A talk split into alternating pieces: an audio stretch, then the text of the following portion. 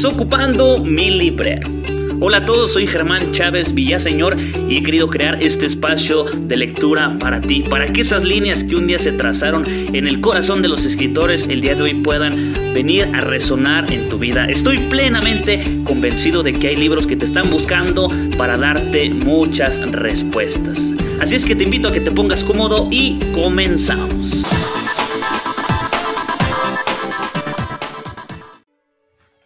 Audio número 16 de los escritos esenciales de Henry Nowen de la editorial Salter. Continuó. Henry quería que todos supieran que cuando afirmamos plenamente quiénes somos, nuestro vivir y nuestro morir, Dios da fruto en nosotros. En lugar de preocuparnos por lo que debemos hacer, deberíamos dirigirnos a Dios en la oración. El Espíritu de Dios nos guiará y después seguirá el hacer más fecundo. La fecundidad pertenece a Dios no a nosotros. Mm, escuchen. Uno de los últimos libros de Henry, ¿Puedes beber este cáliz? Fue publicado el mismo mes en que murió. Beber el cáliz es aceptar y acoger todo lo que somos. Como sucede con muchas de las imágenes bíblicas preferidas de Henry, ya antes había usado la metáfora del cáliz. En una homilía de 1967 nos dice que un sacerdote no puede ayudar a los demás a no ser que él mismo realmente viva y beba el cáliz de la vida hasta los pozos. Uh. Para Henry, beber el cáliz eucarístico había sido siempre un acto valeroso, una expresión de nuestra voluntad de dejar de hacernos las víctimas y aceptar completamente el carácter único de nuestra vida. Si asumiéramos, bueno, esto es mío, si asumiéramos lo que somos, lo que tenemos, lo que podemos, lo que no podemos, si nos aventuramos Decía el Papa Francisco hace unos días, no sé cuándo escuches este audio, pero lo decía, es que ojalá que nos atreviéramos a ver el problema, porque hay muchas cuestiones, muchas situaciones que están latentes, pero nos hacemos los ciegos, los sordos, los mudos. Y es importante detenernos, porque el problema ahí está y el día que lo veas, hasta entonces podrás darle solución o ayudar a quien lo necesita y no hacerte el, el indiferente. Entonces beber el cáliz implica eso. Entonces qué profundo que aquel que celebra la Eucaristía, quien tiene la gracia de poder eh, compartir la mesa del Señor, el beber el cáliz no es solamente celebrar la misa, sino el beber el cáliz implica asumir la existencia propia y la realidad de la comunidad. wow. y sobre todo dice Henry dejar de hacerse las víctimas y aceptar nuestra propia existencia, nuestra vida. Continuó. Henry no esperó a ser perfecto para empezar su ministerio, para proclamar la buena nueva de los demás, a los demás. Hasta en el momento de su muerte, cuando había alcanzado su nivel más profundo de confianza en Dios, seguía siendo un sanador herido. En una entrevista realizada en 1994 confesó, Necesito una cantidad enorme de amistad y amor para estar bien. Soy extremadamente vulnerable, extremadamente necesitado. Por otra parte, pienso que doy mucho. En 1994, en Houston, Henry recibió felizmente un premio San Martín de Porres por su ministerio cristiano. En la ceremonia ofreció esta autovaloración espiritual. No me idealicéis. No he hecho nada espectacular. En realidad sigo siendo competitivo. Aún soy ambicioso. Todavía estoy muy confundido. Pero en comunidad con personas que continuamente llamándome a volver a la verdad. Las luchas interiores de Henry eran visibles en todos sus escritos y tenía la esperanza de que el reconocimiento de su propia debilidad y vulnerabilidad permitiera a sus lectores afirmar su propio lado sombrío y ver cómo Cristo está presente también allí, y quizás especialmente allí.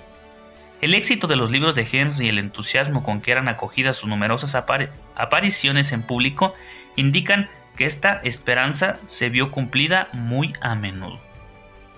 ¿Por qué queremos andar dando ahí falsas caras o andar poniendo carita de santos o que no? Yo creo que lo que más llama la atención y más puede ayudar en las personas es precisamente esto, que nos mostremos tal cual somos y aquello que somos, lo que si tú escribes, si tú haces un podcast, si tú colaboras con alguien, si tú lo que sea, lo que sea, tendríamos que mostrarnos tal cual somos porque Precisamente eso es lo que vive la gente allá afuera y eso es lo que la gente también pasa. Lo que tú padeces no, no somos nada extraordinarios. Al contrario, somos comunes mortales, tú y yo. Y entonces, qué bueno que yo pueda compartirte lo que soy y lo que tengo. No porque yo sea perfecto ni porque sepa el camino, sino porque sigo caminando, porque estoy luchando, porque estoy buscando y porque me he caído, porque he tropezado, porque he alcanzado a ver algunas luces, porque todavía tengo ciertas dudas. Entonces, mostrémonos tal cual somos y entonces podremos ayudar y colaborar con los demás. Las luchas interiores de Henry eran visibles en todos sus escritos. Y continuó. En toda su vida pública, Henry aconsejó a otros dirigentes cristianos que se guardaran de las tres tentaciones que asaltaron a Jesús, ser importantes, ser espectaculares y ser poderosos. ¿Mm? Es una ironía, a la vez que ilustra la naturaleza paradójica del ministerio de Henry, el que habiendo elegido el camino sacerdotal, el camino del abajamiento, al final de su vida fuera visto por muchos como una persona extraordinariamente importante, espectacular y como una presencia espiritual poderosa en la tierra. Al mismo tiempo, en realidad su importancia y su poder eran invisibles si nos atenemos a un significado a su significación económica o política, y su ministerio, por lo que yo sé, no produjo curaciones milagrosas, y aunque ocasionalmente anheló ver una crítica favorable de uno de sus libros en el New York, donde hubo donde no hubo ni una sola recensión. Estaba satisfecho del impacto de su obra, sabiendo que no todos los habitantes de Judea en el siglo I vieron con buenos ojos la misión y la autoridad espiritual de Jesús. Pensaba que estaba en buena compañía. La cena de despedida de Jesús con sus discípulos fue el centro de gravedad espiritual de Henry. Siempre quiso salir de la mesa de comunión y volver a ella con sus amigos, como había hecho Jesús. Henry celebró la Eucaristía todos los días, pero con mucha frecuencia lo hizo solo o con personas con las que no podía compartir sus luchas más íntimas. Se podía agotar y deprimir fácilmente. Cuando por su propio coraje y por la gracia de Dios podía entrar de nuevo en contacto con la comunidad, una vez más se sentía iluminado desde dentro por un fuego que quizá solo unos pocos tienen el privilegio de experimentar. Puedo decir que conozco a personas concretas que tienen este fuego y a veces lo tienen ahí. Pasa como al profeta, no quisieran acallarlo, pero no pueden y ojalá que les dé, les dé a ellos la fuerza para salir, no a Dios, porque el fuego ahí está esperando ser expulsado. Pero la valentía también es necesaria a veces para dejarse impulsar por todo lo que Dios quiere hacer. Continuó. Henry vivió entre los pobres, pero su éxito en la docencia y con sus escritos hizo también que su nombre fuera conocido por millones de personas en búsqueda espiritual.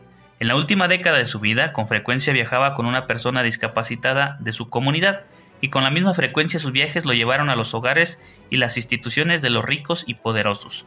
Sus palabras y su mensaje eran sencillos, y optó por escribir una con una prosa sencilla, pero algunos personajes que tenían mucho poder en el mundo secular y religioso buscaron su consejo. La primera dama de los Estados Unidos, Hillary Rodman Clinton, dijo en una ocasión que el regreso del hijo pródigo de Henry ocupaba el lugar más alto en su lista de lecturas espirituales y el cardenal de Chicago, Joseph Bernardin, recibió agradecido la guía espiritual de Henry en su preparación para la muerte.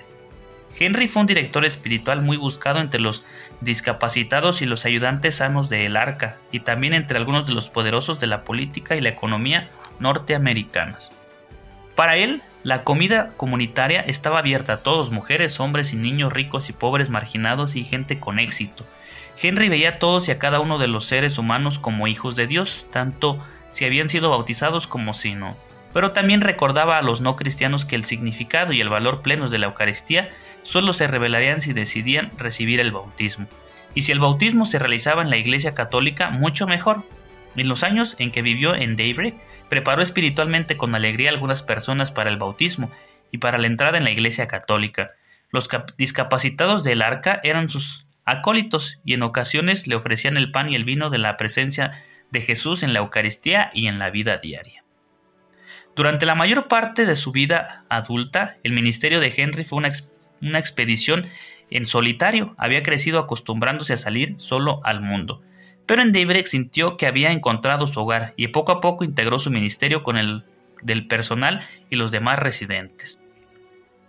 Es más, se unió a un grupo de hombres con un reducido círculo del personal para explorar niveles más profundos de amistad y ayuda mutua. Henry no pensó jamás que la mesa santa, el símbolo de nuestra unidad humana fundamental, fuera algo que debamos intentar crear de la nada. Estaba convencido de que nuestra unidad en Dios como familia de Dios es una herencia fundamental que existe siempre y está presente ya y aquí. En Clowin in Rome escribió En la soledad tomamos conciencia de que estábamos juntos antes de reunirnos y de que la vida comunitaria no es una creación de nuestra voluntad, sino una respuesta obediente a la realidad de nuestra unidad. Henry apuntaba a Jesús como la manifestación personal de un Dios de amor y escondido, y a la Eucaristía como la experiencia comunitaria definitiva de la presencia de Dios. Muchos de nosotros llegamos a apreciar esta realidad espirituales como profundamente gracias a Él, pero en su actividad pastoral no llegamos a estimar solo la Eucaristía o el propio Jesús, sino que llegamos a amar al mismo Henry. Es posible que este hombre poderoso y frágil, sanado y roto, feliz y sufriente, encarnara algo a lo que apunta la Eucaristía. Para los que crean en la visión de Henry, esta comida amada por él en su sintonización del cielo y la tierra, una verdadera alineación e integración de lo mortal y lo inmortal, lo temporal y lo eterno. Cada día de su vida, en todas las situaciones, Henry elevaba sus ojos y su corazón hacia Jesús y la Eucaristía. Su perseverancia no lo salvó del sufrimiento personal, no curó sus heridas emocionales, no lo convirtió en un agente efectivo de cambio social, ni le permitió responder a las preguntas espirituales a todas las personas. Pero quizá los resultados tangibles de la fidelidad de Henry y la constancia de su visión sean un ejemplo del antiguo aforismo cristiano según el cual nos convertimos en lo que amamos. ¡Wow! Tal vez porque amó la Eucaristía de una forma tan completa, su vida y su muerte se están convirtiendo gradualmente en pan y vino sagrados para otros. Henry Nowen fue una persona compleja hasta el final, pero también es cierto que en los últimos años muchos amigos sintieron la gracia de ver como creación su autoaceptación y su paz interior, el fruto de la intención de toda su vida de recibir el amor de Dios plenamente. Nos mostró a todos que las cosas de las que solemos huir, nuestra vulnerabilidad y mortalidad, pueden en todo momento llegar a ser el lugar de una transfiguración santa para nosotros y para nuestro mundo.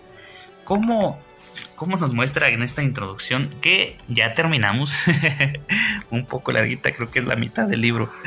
Bueno, pero en esta introducción es, es muy bonito lo, no tan bonito lo que dice al final.